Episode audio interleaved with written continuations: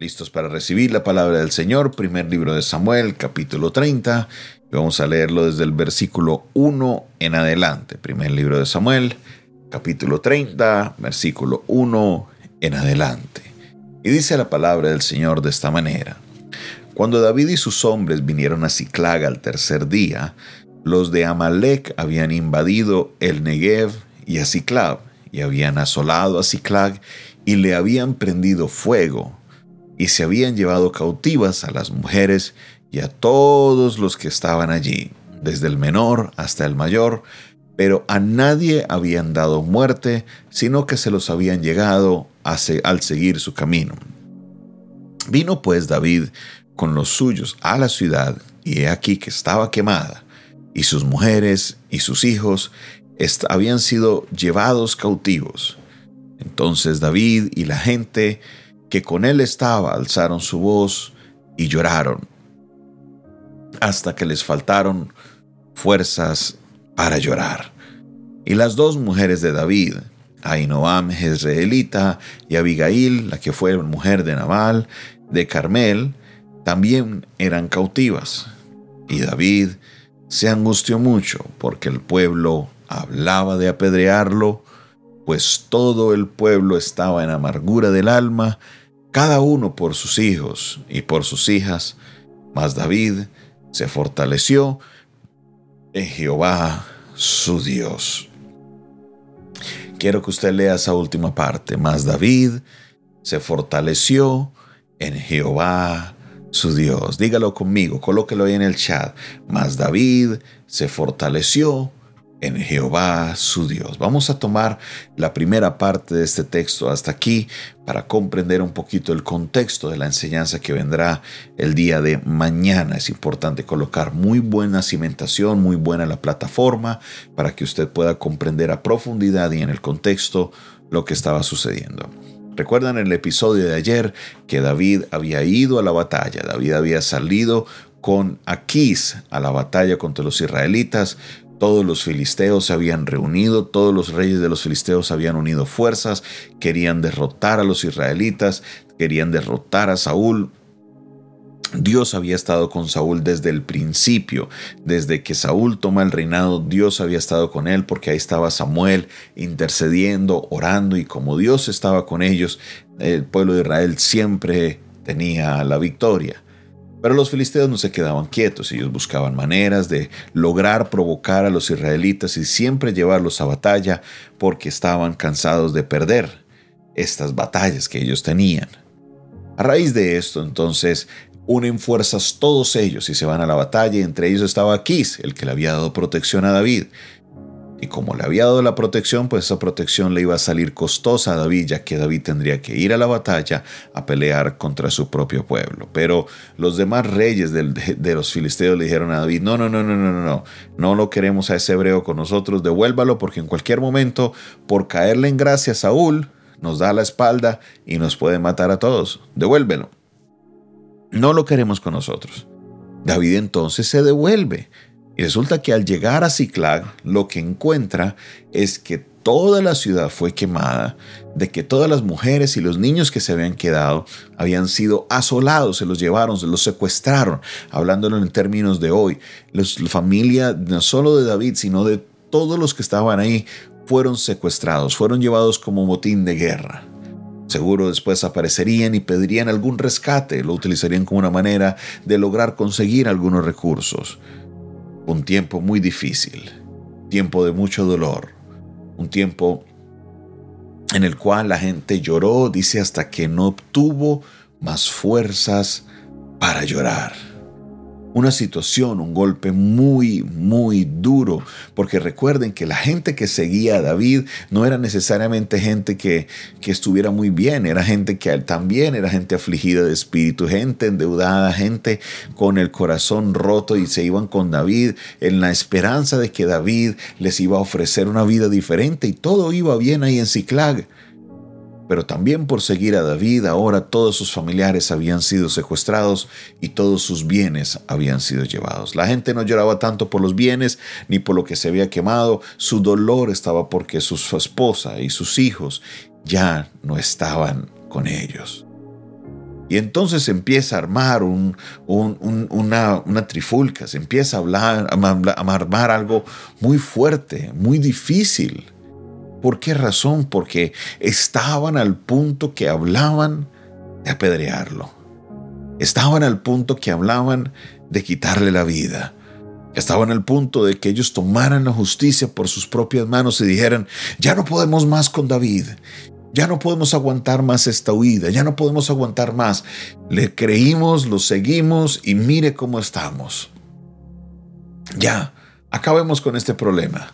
Volvamos a nuestra tierra, pedremos a David y volvamos a lo nuestro, porque por aquí no hay esperanza. Imagínese la situación de David tan compleja. Primero él estaba en el dolor de amargura por primero ver que ya no están sus esposas y sus hijos, ya no estaban ahí. David estaba sufriendo de dolor porque sus hijos ya no estaban, se los habían secuestrado. No se sabía qué había pasado con ellos, si los habían matado, si los habían estaban vivos, no sé, ellos no sabían absolutamente nada. David estaba con ese dolor. David estaba también con la preocupación de regresar y ver a toda la ciudad quemada, ver todo lo que ellos habían cuidado, lo que habían construido, totalmente destruido. También ver el dolor de sus compañeros, los compañeros de lucha que habían ido y habían arriesgado su vida junto con él. También estaban en un dolor muy fuerte porque sus esposas, sus esposas y sus hijos no estaban ahí. Imagínese llorar hasta no tener más fuerzas. Y estoy seguro que muchos de los que me están viendo, o tú que me estás viendo y me estás escuchando, tú no tienes que imaginarte lo que es el llorar hasta no tener más fuerzas, porque tú lo has vivido. Has estado en esa situación donde ya no te salen más lágrimas. Ya estás en una situación en la que no te sale nada más porque lloraste y lloraste por una situación que estaba fuera de tu control, como le pasó a David en este momento. Para rematar, no solamente estaba el dolor, sino que ahora los que estaban junto con David estaban hablando de apedrearle. Su dolor había llegado a ser tan fuerte que dijeron, no podemos más, terminemos esta situación. No podemos más, acabemos con esta situación. David, no vamos más. Vamos a acabar con tu vida. Vamos a apedrearte. Vamos a terminar con este problema. Ya no podemos, ya no aguantamos más. Imagínese estar en esta situación. No solamente de sufrir y padecer el dolor de todas las cosas que David tuvo que pasar, sino que para rematar. Ahora David tenía que enfrentarse a que eso. La propia gente que estaba luchando con él, los que estaban luchando con él, ahora lucharían en contra de él. ¿Qué hizo David? Es la gran pregunta. ¿Qué hizo este varón conforme al corazón de Dios? Es aquí donde vemos el resultado de la vida espiritual de un hombre como David.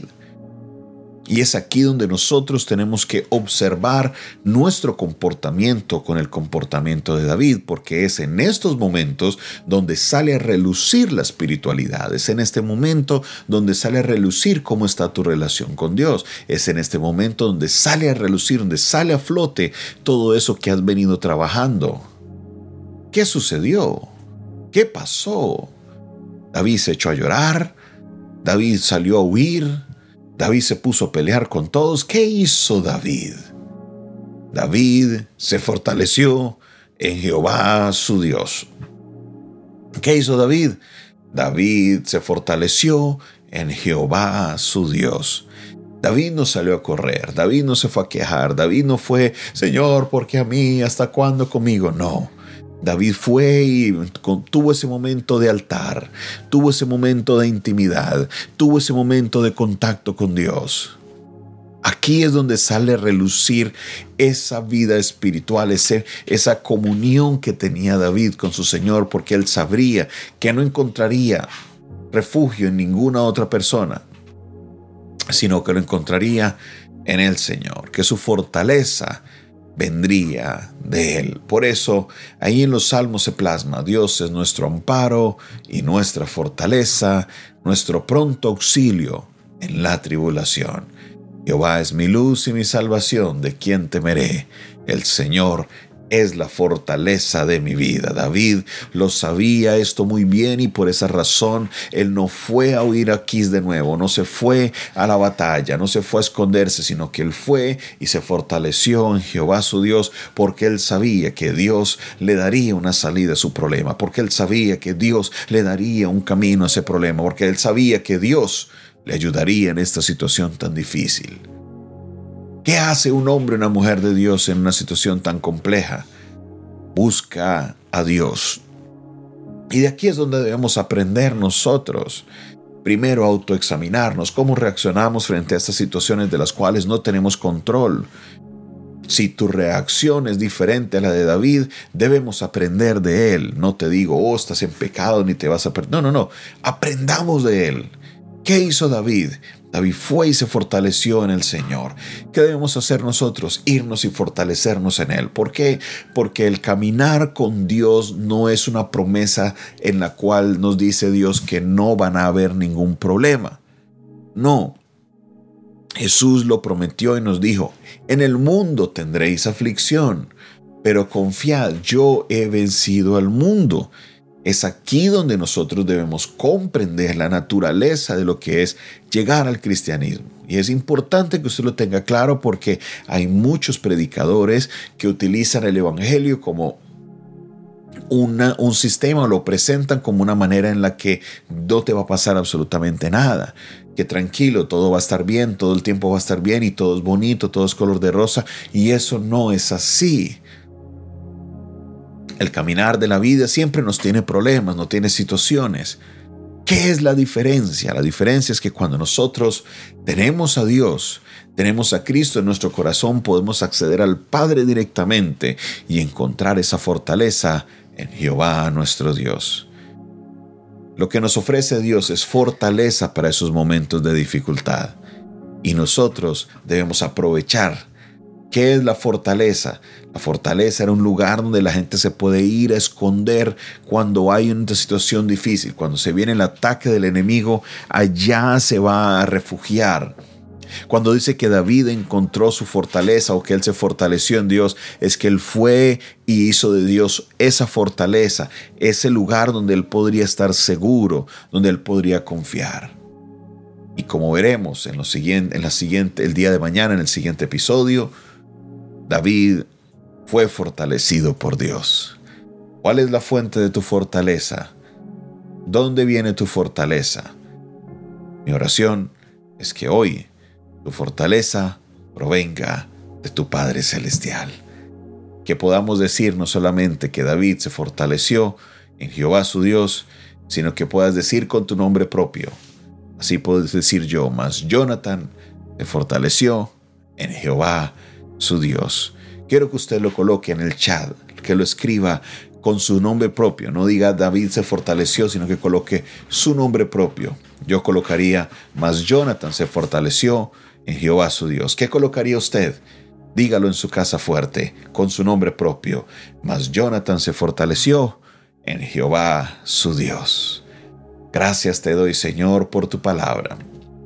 Gracias, Señor, porque en ella podemos encontrar esa fortaleza que necesitamos. Bendigo tu nombre, oh Dios, en esta hora. Exalto tu nombre, oh Dios, porque tú has sido nuestra fortaleza en los tiempos de dificultad. Padre Celestial, te pido que seas tú trayendo esa fortaleza sobre todos los que nos están escuchando y que necesitan esa fortaleza de parte tuya.